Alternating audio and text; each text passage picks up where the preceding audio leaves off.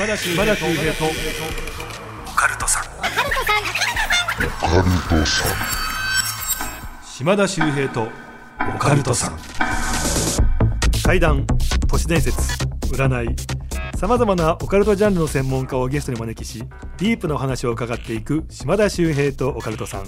第52回の配信です52ってねの5大大吉数っていうねところで1524313252っていうのはねめちゃめちゃね運気のいい大吉数ですけども今日も縁起のいい回数なんですねやっぱりゲストはふさわしい方でございますボルサリーノ関さんですお願いいたしますよろしくお願いします。ボルサリの関です。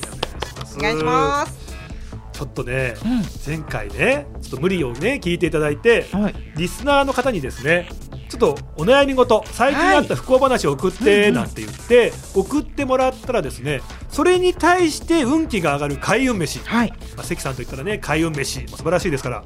でちょっとそれでやってみましょうってやったらまあ手応えが私めちゃめちゃありまして。よかった。関さん最高っすよね。うわ、もういい、本当にいいラジオだな、これはな。いいな。加山雄三さんみたいな いいな。幸せだなやつだ。いいな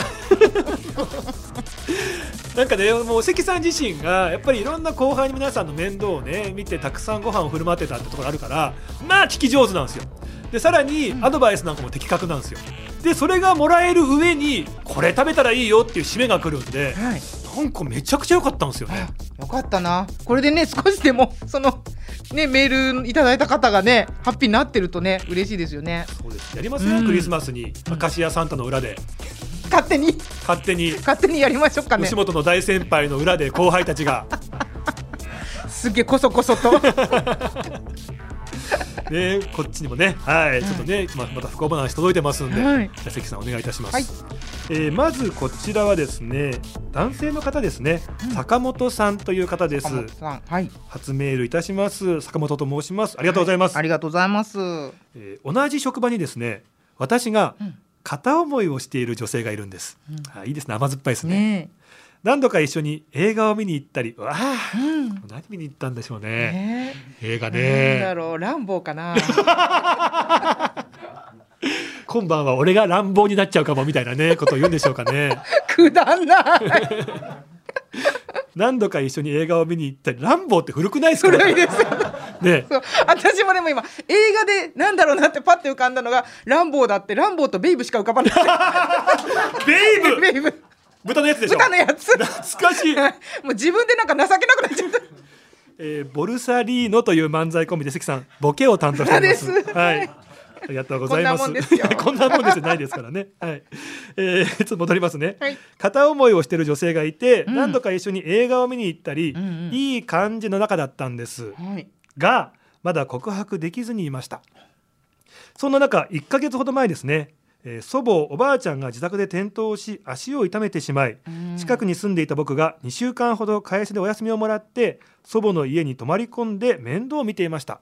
優しいお孫さんですね、えそして祖母が杖をつきながらですが歩けるようになったので仕事に復帰をすると同じ職場の若手男性社員が彼女といい雰囲気になっていたんです。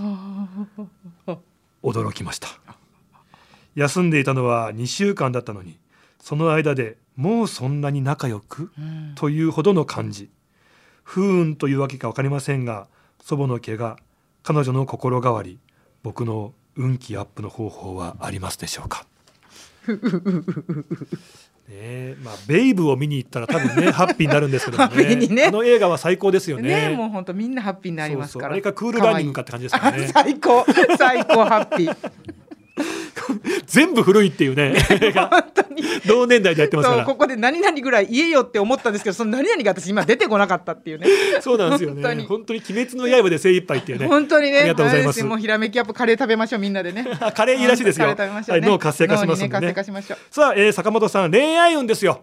ねでもこうどうなのかな？彼女ともう一回もう一回っていうか告白したいのか、ただこれ若手男性社員がもう、うん、もうそんな仲良くぐらいいい雰囲気らしいですよそうか、まあじゃあねもう思い切ってこう忘れて次に行くみたいな。あ次に。そうそうそう,、うんうんうんとかでもねいいし、はい。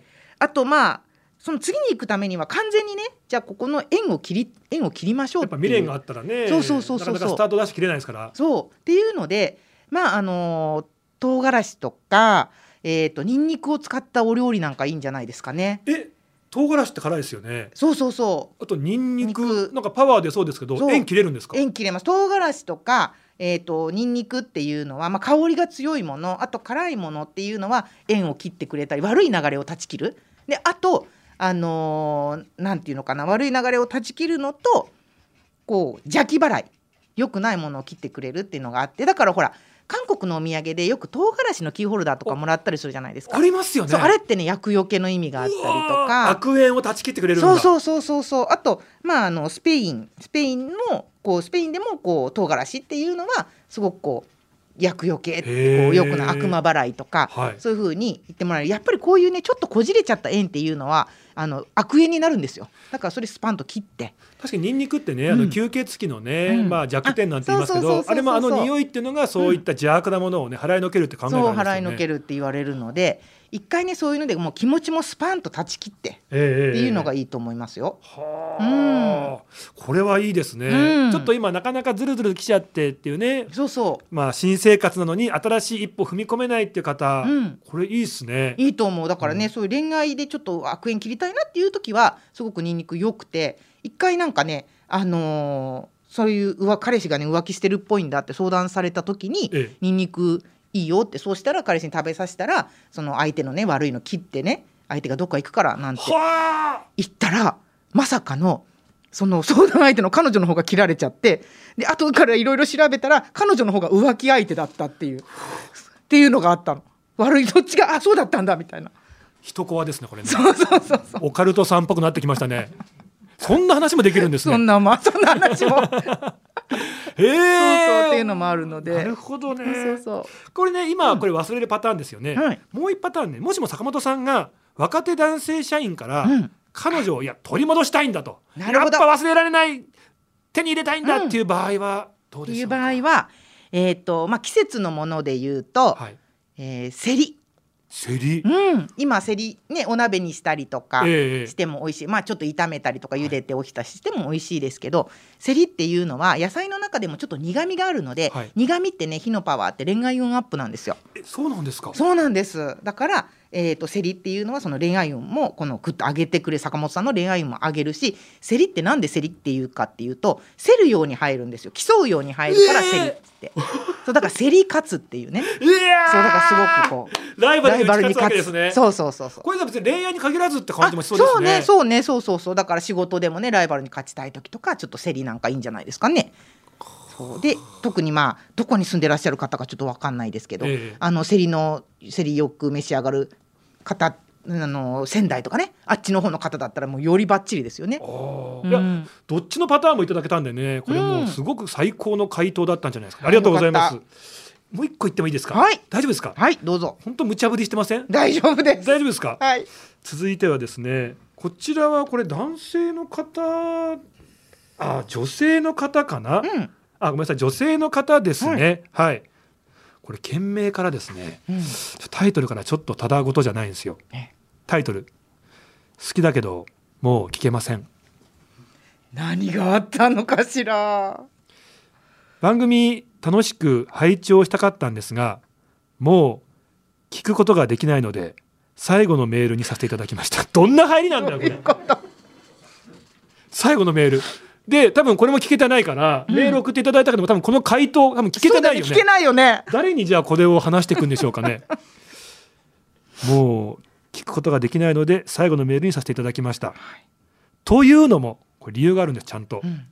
この番組を聞くと必ず何か異変が起こりそれが徐々に回数を重ねるごとに大ごとになっていきこのまま聞き続けたら死ぬかもしれないと恐ろしくなったためです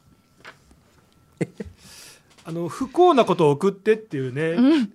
テーマで送ったら原因がこのこの番組っていうまさかの。そうでしたね。うん。一番最初に起きたのはうん。Bluetooth イヤホンの異変でした。うん。初めは単にあイヤホンの調子が悪いのかなという程度だったんですがはい。他の番組や音楽では一切そういうことはないんです。なのにこの番組を聞き始めると雑音が混じったりうん。接続が悪くなったりそのうち何も触っていないのに勝手に電源が切られてしまうようになりました。それでもまだ聞きたい。そう思ったんで有線のイヤホンに変えたところブチという無理やり引きちぎられたような音の後イヤホンが使い物にならなくなってしまいました。さすがに恐怖を感じましたが話の続きが気になったので後日自宅でイヤホンを使わず直接スピーカーから聞いていました。すると途中誰かに部屋の窓を叩かれました。ちなみにうちはマンションの5階です。怖い。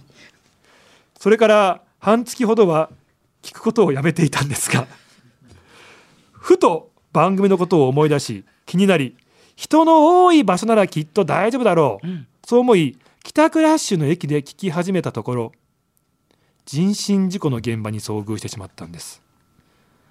そのためもう番組を聞くことができません。このメールを紹介していただいても知ることはできません。残念ですが本物であるこの番組に携わる皆様の無事を遠くから祈っております。遠くから祈る方への開運飯あります。ちょっとなんだどういうことよ。これごめんなさい。あのー難しいんだよね。難しいよね。難しい。もうだってもうさよならっていう報告でしょこれまあでも聞いてたらね本当に Bluetooth から始まってね あのー有線もダメでスピーカーもダメで。でね最後は人がいっぱいいるとこもダメでっていうなんかね徐々に徐々にそのなんか事件が大ごとになってる気もするし、うんうん。うんまあだからねやっぱり健康というか安全が第一なので、無理強いはできないんですけども、うん。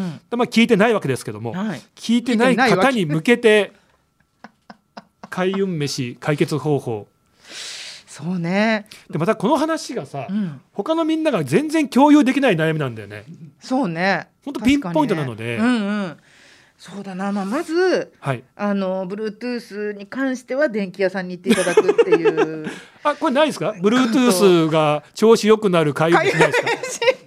Bluetooth まあなんだろうねトラブルよけの黒いものとかそういうぐらいの 感じになっちゃいますけどさすがですねね。黒いものトラブルよけなんですね黒いもの。トラブルよけですねあ確かにね、もう悪いものこうなんかね払いのけるって言いますもんね。そうそうそうそう払いのけるからまあ黒豆なんかもいいですし、ええっていうのはねこうや良くないものからこうパパパッと払ってくれるっていうのもありますけど、うんあとなんだろうねもしまあ Bluetooth があそうそう Bluetooth が例えばね調子良くなった時に、ええまあ、この番組が聴けないんだったらせめて他のね音楽とか楽しく聴いていただくために「ジン」っていう、まあ、5行で「ジン」っていうのがあって、はいはいジンジンは耳の通り道っていうのがあって、で耳腎臓腎が疲れるとちょっと耳も疲れてくるあっていうのががってるんですね。そうなんですよだから、えーちなみに肝肝臓の肝ね、はい。肝は目とつながってるので、えそうだから肝が疲れてくると目が疲れるっていうのがあるから、え。うんなのでその肝肝を取りこう元気にするには酸っぱいものがいいんですけど、ええ。そうえー、と腎を元気にする耳を元気にするのは黒いものがいい、ねは、あだからさっき言ったあの黒豆とか黒ごま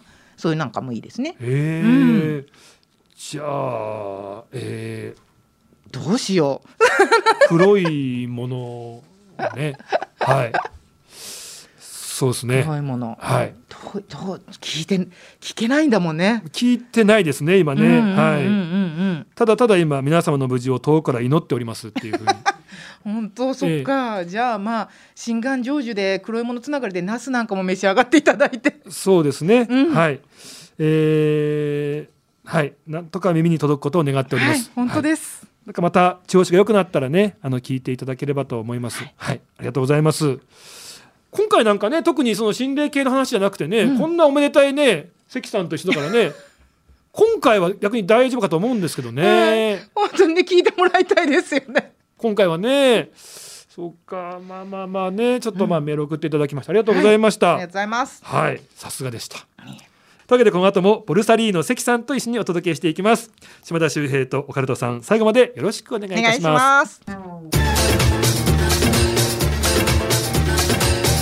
島田秀平とオカルトさん。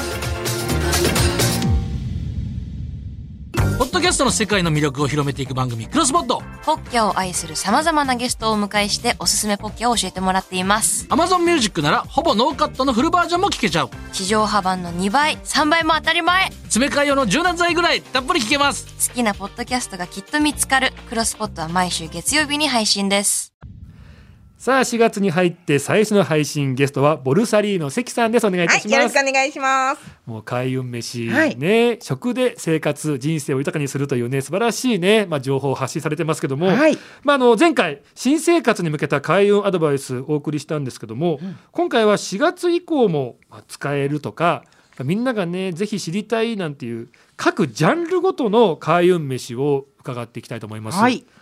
今日はじゃあ恋愛運、うん仕事運金運健康運うんうん。ですかね。そうですね。みんな大体気になるのってね。はいうん。ちょっとねあの教えていただきたいと思うんですが、はい恋愛運、うんちょっとまあ前回なんかも話出てましたけど、はい。どうですか？ズバリ何がいいですかね？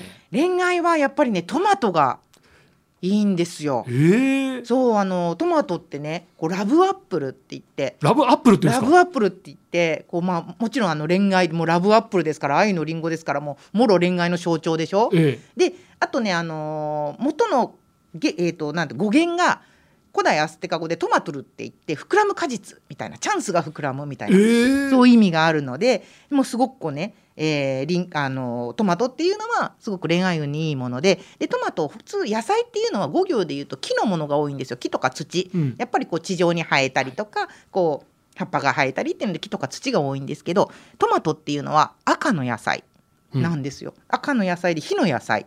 なので物事を情熱的にしたりとかはあ。とテンションを上げたり。あ、うん、ね、で恋愛運にもいいっていう。だからあのイタリアのねトマトの消費量が高いイタリア人の男性っていうのははあなんとなくこうテンション高くて。情熱的。情熱的で。パッションなんてそう感じしますよねで恋愛が好きでみたいなイメージがあるじゃないですか。確かになんかねパスタもトマトソース食べると結構元気出るんですよね。ねそうそう。まあ栄養でもねやっぱリコピン入ってるので錆びない体って言ってこうアンチエイジングにもええ。良かったりするので、あのすごくこう恋愛にもいいしあと女性ピカピカにしてくれるっていうのがあるから。であのーまあね出会い欲しいんだったらそれに麺を入れてスープパスタトマトスープパスタがいいですしあとまあ恋愛もねほらいろいろあるじゃない、ええね、片思いしてるのかとか、はこう結婚したい、うんうんうん。ね、相手がもういるとか、ね、そういうのもあるからそれによってもちょっと変わるんですけど、ちなみにじゃあ片思い中は？うん。まあ、片思い中で例えばちょっと勇気を出してね、はい。告白したいななんていう時はちょっとこうそこにねラムを足してもラム羊肉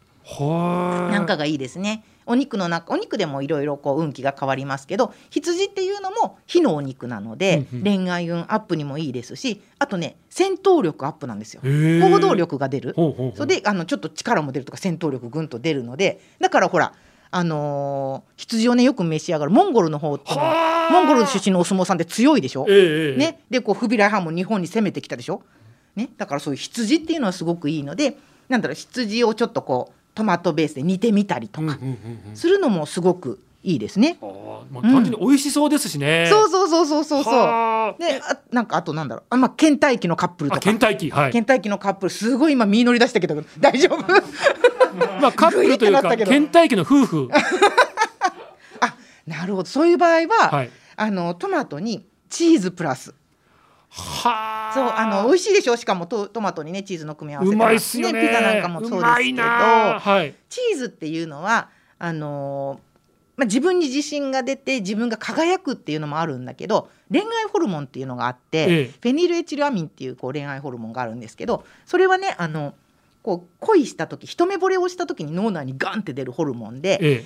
えー、とそれが食欲を抑えたりとかちょっとこう目をカーンと大きく開かせる目を輝かせる。だからあの恋をして綺麗になるとか、うん。あともうちょっと食欲を抑えるから濃いやつでとかっていうふうにいいいい効果があるホルモンなんですけどそのその恋愛ホルモンが一回脳に出てやっぱりそれもね期間があるのみでね。そうそうそうそう、うん。やっぱりねあの3ヶ月とか3年とか、だから3の法則でこう、だんだん目が覚めてね別れちゃうっていうんですけどそれをじゃあ脳内にこう勝手にこう一目惚れ以外で出すのは何がいいかって言ったらチーズとかへチョコレートとか、え。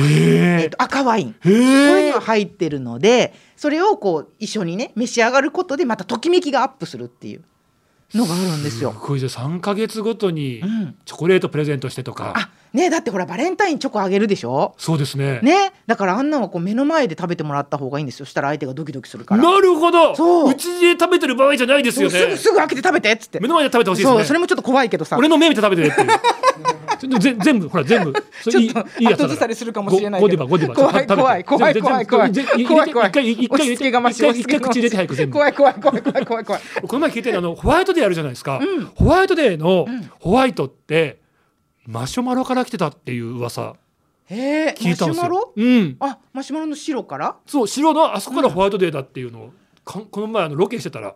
へえなんか長野県の安曇野市ってところが、うん。日本の70%のマシュマロを作ってるんですって。そうなの？長野で作ってるの？もうな70%なんですって。うん。でそこと藤谷さんが1970年代にはい。なんかやってこうか、まあ日本人って結構律儀だから、バレンタインにチョコもらってお返ししたいよねってじゃあ何がいいかなって中でそのマシュマロとかっていうところでこう作ってたらしい。ってそれが1980年からうん。バッとこうキャンペーンやったらしいんですけどでやっぱホワイト。うん。マシュマロっていう。ホワイトでホワイトデーっていう。だから最初はマシュマロらしい面っていう。白い。でもねマシュマロいいですもんね。女性やっぱりあれもコラーゲン入ってるからお肌にもいいですし、えでもしね例えばもうギリホワイトデーじゃないけどお付き合いできないんだごめんっていう意味で例えばマシュマロのね優しい男性でお返しだけくれるみたいなパターンの時もいいです。甘いものっていうのはあの女性をね失恋から立ち直らせてくれますから。えはあそうなんです。甘いもの土のパワーっていうのは、えー女性のね、えー、と過去の思いを断ち切るっていうのと、あと甘いものってね女性色気が出るんですよ。そうだからあの、まあ、女性がねほら例えば失恋して甘いものすごい食べるとか、うん。よくあるじゃないですか漫画とかドラマでもやけ食いだなんて。あれはだからこうか振られた相手過去は忘れて色気を出して次に行こうっていうこはあ。う気持ちの表れ例えばじゃあ彼に振られたとか悩んでうんうん。うんうじうじしてる子がいたら、うん。ケーキバイキング行こうよみたいな。いいと思う。甘いものスパンとね。はあ。そうそうそう次に行けますから。ちょっと恋愛運ですごいたっぷり話聞けて、まだ仕事金運健康残ってるのに時間もあんま残ってない。やだやだやだやだ。ちょっと5倍速ぐらいで喋りますじゃ いやあの速さじゃないんですよ。えどうしましょう？あのじゃあ仕事運。はい。はい。やっぱりね、うん。新しく仕事に就いた方も多いと思うんですよ。はい。えっ、とじゃあえっ、とまあねあの仕事運には鳥がいいよなんていうお話をしてますけども鳥と、えーナッパの組み合わせがいいと思います。な例えばまあナッパえっ、と葉葉物類ですね。キャベツなんかでもいいですしあと小松菜なんかもいいしえー、とそういうちょっと鶏をね、まあ、レンジとかでもいいんですけどちょっと蒸したり茹でたりしてそれをちょっと裂いてね。でこうナッパとあえてでそれをまあなんだろうなナムルみたいにごま油とごまでちょっとあえてもらったりしたものっていうのもすごくいいと思います。今春だったらねちょうど山菜も出てますから、えっていうのもナナッパと鶏の組み合わせっていうのがすごく仕事運に良くて、え。そうなんです。すあの江戸前雑煮ってナッパと鶏が入ってるね、シンプルな、そっかそう雑煮ってね地方によって違うんですけど、ええ。江戸前雑煮っていうのはナッパと鶏が入っててそれは何でかって言ったら名を取るって名取り雑煮立身出世。ね 立身出世の食べ物なのでいいんですよ。なんですかもう本当に。そう焦点出てたらもう多分もう今見え座ないですよ。布団座布団溜まってる高すぎて。やったぜ2階席でも言ってんじゃないですか。今ぐらぐらしちゃってるグラグラして。いやー、ナッパにいいのはベジータだけじゃなくって、鶏肉なんです、これからはね。鶏肉もいいですよ。でねなあのやっぱ植物って芽が出て、花が咲いて実がなってまた芽あのそれがね芽が出てってこうチャンスがずっと繰り返していくのでチャンスの発展っていう意味もあって、仕事のね小さいチャンスがどんどん大きくなって戻ってくるみたいな。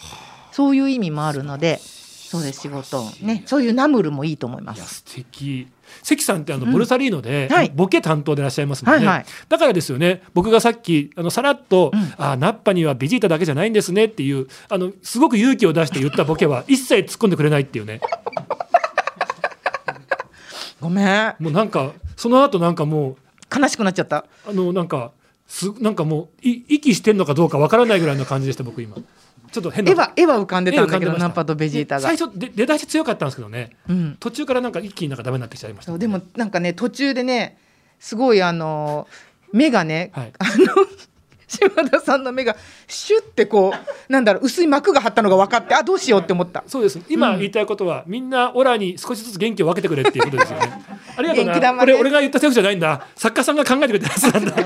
優しい作家さん。元気玉ね元気玉ありがとうございます。ありがとうござすいます。いません。じゃあごめんなさい。金運ですよ。はい。金運は興味ありますよ皆さん。金運ね、はい。本当にでもそうで私もこうこうあの料理教室とか講演やってバーって喋ると皆さん大体ね金運の話するとねメモ取ってくれるんだよね。目つき変わりますよね。そう、んみたいな前乗り出してくれるんですけど、そうですね金運はうんお蕎麦いいと思います。えそばなんですか？そうまあ麺類もねいっぱいいろいろあるけど蕎麦って特に金運にいいんですよ。え昔から昔ねあのそばあの金細工の職人さんが、えー作業後に散らばった金を集めるときにそば粉の団子を使ったのね。そば粉の団子でペタペタペタって金を金を取って焼くと金だけ残るっていうので金が残るとかあと金を集める金を集める金が残るお金が残るっていうのですごくこう縁起物ってされてる金運の縁起物。へでーされてるしあのその面っていうのはねあの、まあ、もちろん恋愛の縁もつなぎますけど努力を結果につなげてくれるっていうのがあるからあの統計的に言っても社長さんってお昼麺類召し上がる方がすごく多いんですよ。努力を結果につなげるっていうのででその努力が金運につながるっていうのでお蕎麦もいいですね。まあね駅なんかね立ち食いそばもありますから。そうそうそう。ねで蕎麦ってあの花が咲いてる時期が長いんですよ。他の植物に比べはいて。白い花。そう。だからあの芸能界でもいいはあ。花が長く続くっていう。そう。芸能いいですにね。いいし。そうですね。でそれをさらにはい。じゃあ普通のお蕎麦でもいいしさらにもっと金運を上げたいんだっていうあげたいです。方。はいお願いします。あまた前のめりになってる。今ですね、はい。えっ、と稲荷そば。あの稲荷揚げってあるでしょ？あのね。お稲荷さん作る、ねあのあのお揚げってえー、とお豆腐ねすべてをこう物事を潤すおそうお財布も潤してくれるお豆腐を金運アップの調理法を揚げるっていうので、うん。揚げたものなんですよ。だからあれ金運の袋なんですよ。ええめちゃめちゃ縁起いいですね。そう縁起。だってほら稲荷神社商売の神様の稲荷ね稲荷神社にもお揚げ奉納するでしょ、はい。ね、だからそのお揚げにちょっとお蕎麦詰めてねで稲荷そばみたいになってダブルで金運だから。あとそうだねそこにちょっとわさびかなんか乗っけて。わさびいいんですか？わさびもいいですね。わさびわさびって周りをきれいにしてくれる、うん。浄化の作用があるからお金の焦げ付きとかをなくしてくれる。きれいにしてくれます。早く次健康運教えろよ早く。なんでもうどんどん教えてくれよもう。なんでそれ。もう言わないぞ。いやすごいんですも欲しいんですよこっち。欲しいんです島田秀平とオカルトさんお願いします関さんあ、えっ、と、なんだっけ、あ、健康運？健康運健康運は、やっぱりお米はいいんじゃないですかねお米いいんですねそう、お米ってね、あの健康の土台を作ってくれる土の木も、土の木って言って。で、まあ、もちろん体の土台、日本人ってやっぱりお米の国のね、人たちなので、健康の土台も作るし。あとね、気持ちのね、精神安定の意味もあるんですよ、お米って。あ。そうなんですか？そう気持ちが落ち着く。ほら炭水化物抜きダイエットとかね女性したことある方思い出していただくとすごい時ってイライラするし、うん。ね、だからあのお米と気持ちってすごい密接な関係があってだから昔ってね気持ちの木って真ん中に米って書いてるでしょ？そう漢字そうですね。き気合の気持ちの木って真ん中米ですよね。のね、はい。木ですね。米真ん中の米。だから昔の人はちゃんと気持ちと心とお米っていうのはつながってるって分かってたんです。だから米っていう字が入るんですけど今その部分に×が入ってますよ。本当だね。よくないですよ。あれもなんかもしかしたらねなんか漢字をなんか陰謀とかで日本人のそういう大事なものをちょっとこ奪おうとしてう奪おうとしてっていううん。なんかあったのかもしれないですね。あそれちょっとじゃあ次回なんかそれ調べてなんかどっかで喋って。これ僕の話にしてもいいですか？大その陰謀説を。はい。じゃあこの話を別の関さんの前で話したいと思います。ね。ああなるほどね。そうです。だからそうお米を例えばまあおにぎりにしてもらったりしてもいいしおにぎりってね鬼を切るって書いておにぎりって言って。おむすびもなんかね。ね。そうそう。縁を結ぶでおむすびの美っていうのは魂っていう意味だから魂を込めてこう結びましょうみたいな。魂をこう持ち歩くみたいな意味もあるのでおむすびもいいですしねそうだからおにおにぎりおむすびなんかにしてもらって持ち歩いてもらって。はあ、でこうお弁当だったらなんだろうあと大根の漬物なんかもこう添えてもらっえて、ー大根いいんですか？そう大根はもう大根おろしに医者いらずって言って昔から。知らない知らないんですよ。皆さんご存知の。麻痺してますよ。え？当たり前のように言ってますけども、初めて僕聞いてるんですよ。そうなの、はい。え大根の時期のお医者の閻魔顔って。言ってねなことはあるんですか？大根はそのぐらい。もう大根食べてたらもう体にいいよっていうその昔からそうやって言われているしあとまああの大根っていうのは大黒様？ね大黒様とすごくこう縁がある食材なので、まあ開運出世とか財運とかそういうのにもすごくいいのでまあちょっとおにぎりと大根の漬物のたくあんとかのねあ。組み合わせなんかはすごくいいと思います。はあ、どれも好きだしみんなね手軽にこう持っていけますからね。そうそうそうそうそうそういやこれはいい話聞けましたね。ありがとうございます。ずっともうお話聞いてたくなっちゃうというか。い嬉しいな。やもちろんね、うん。その開運飯食にね関するレシピの話とかも面白いんだけど、うん。それに付随して出てくる豆知識とかはい。がなんかもうポンポンポンポン入ってくるじゃないですか。やっぱ芸人さんだからもう話がもうすごい転がってってもうなんか本当になんか秀逸のな秀逸なそのごご飯漫談をずっと聞いてるかのような。ご飯漫談新しいジャンル。でごめんなさいもう R1 もう出れないですもんねあの芸歴長いから。そうだ。本当だ。今一瞬あ出ようかなって思ったけど。ご飯漫談そう忘れてた自分の芸歴。もう10年芸歴何年でしたっけ？えっとね2728年じゃおはようござないいます。かな。大先輩ですから。はい、なのに気さくにね、いろいろね、お話をね、うん。伺ってきましたけども、はい。すごく楽しかったです。はい。ど、どうでしたか、三回にわたって出ていただきました。いや楽しかった。すごい。本当に。すごい。もういつもニコニコ聞いてくれるからもう楽しくって。いや、面白かったんですよ。楽しい。ずっとずっといたい。ずっといたい。ここに 本当に。あ、三本終わりましたんで、あ、はい。あ書いてくださいですね、えーお気に入りの洋服を着ていただいて。もう、はい。エレベーターのもうね、一回すぐもう行きますんで。え？日本放送四期ぐらいありますんで。えはい。そうなの？もうすぐ行けますんで。でもこの入館証をさこっそり持ち帰ればずっと入れるんでしょ？やめろ。ダメなの？一番ダメなやつ、それ。また来ちゃったぜひぜひでも本当にね、はあの何回でも来ていただきたいです。ありがとうございますいいたします。というわけで3回にわたって来ていただきました、ボルサリーノ関さんご本の方がですね、はいえー開運飯そして、えー食材丸ごと全部美味しく使い切りレシピ。もうねいろんな開運飯のねレシピが載ってまして僕がお勧めしたいのはあの表紙の顔ですね、はい、お綺麗なんですよ実物。まあ面白い顔してますんで。パカッとなってますか？カイーンって顔してますんでね。こちらもチェックしていただきたいと思います、はい。他何かお知らせありますか？えーとですね、まあ、私自身が SNS ですねツイッターとかインスタグラムもやってて毎日お料理を載っけてであのこの料理はこういう、えー効果効能ですよみたいなちょっとあのお話も載っけたりしているというのとあとですね私と、えー椿鬼奴とはい。あと、えー作家兼芸人のおこちゃというのがいるんですけど、ええ。その3人で、えー在宅グルメ機構という YouTube チャンネルを始めまして在宅グルメ機構？在宅グルメ機構というチャンネルなんですけど、それは今やっぱりねこうコロナ禍でなかなか旅行に行けないっていうことで、じゃあ食卓で旅行に行った気分になりましょうっていう一つの県を決めてであの見てる方あと私たちがその県をテーマにしたお料理を作ってでみんなで食べながらその旅行に行った気分になるというその先ほどね私が話したようなお話土地と食べ物のつながりとかそういったお話もさせていただいたりとかあと吉本興業はあの47都道府県住みます芸人というのがね。はい、い。ますのでその子たちとリモートでつないでリアルなその土地の最新情報を聞いたりりといったものを、えー毎月最終え毎月第4土曜日かなの、えー夜に生配信をしてますのでぜひそちらもご覧いただいてこの登録いただいて、ね実際に旅行に行ってそのね土地の美味しいものを食べた、はい。ねそんな雰囲気も味わえてって最高の配信ですね。そうなんです。でレシピなんかもねショート動画で載せてますのでぜひそちらねチャンネル登録していただいて生配信も見ていただければと。島田秀平とオカルトさん本当にありがとうございます。ゲストはボルサリーノ関さんでした。ありがとうございました。